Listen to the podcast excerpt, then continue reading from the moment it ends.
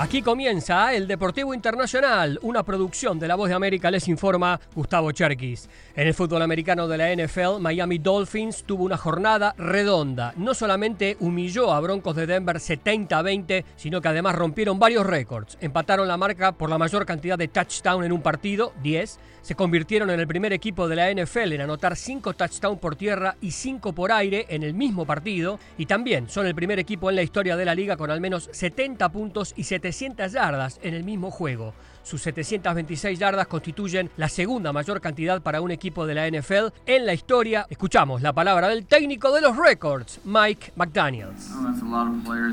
Hay muchos jugadores ejecutando muchas cosas. Es un equipo muy versátil. Los muchachos jugaron un gran partido. Merecen esta victoria.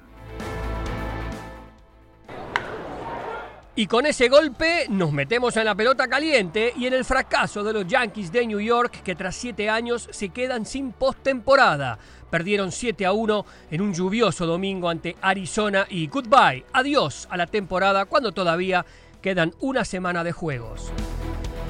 Por su parte, los Rangers de Texas vencieron 9 a 8 a los Mariners de Seattle gracias a un par de cuadrangulares de Marcus Semien. Seattle está detrás de Houston por medio juego por el tercer y último boleto como equipo comodín.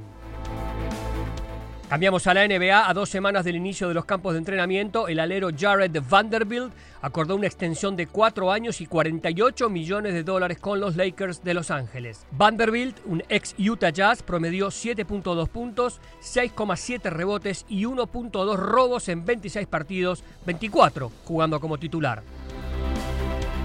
En el fútbol femenino, Megan Rapinoe puso fin a una gloriosa trayectoria de 16 años con la selección de Estados Unidos al despedirse en un amistoso frente a Sudáfrica. La ganadora de dos mundiales y oro olímpico en Londres 2012 deja la selección de Estados Unidos con 203 partidos jugados, 63 goles y 73 asistencias. La escuchamos.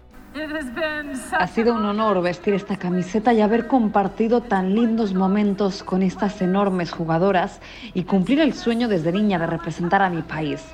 Gracias a ustedes por el apoyo, gracias a mis compañeras, las quiero mucho. No se preocupen, no me iré para siempre.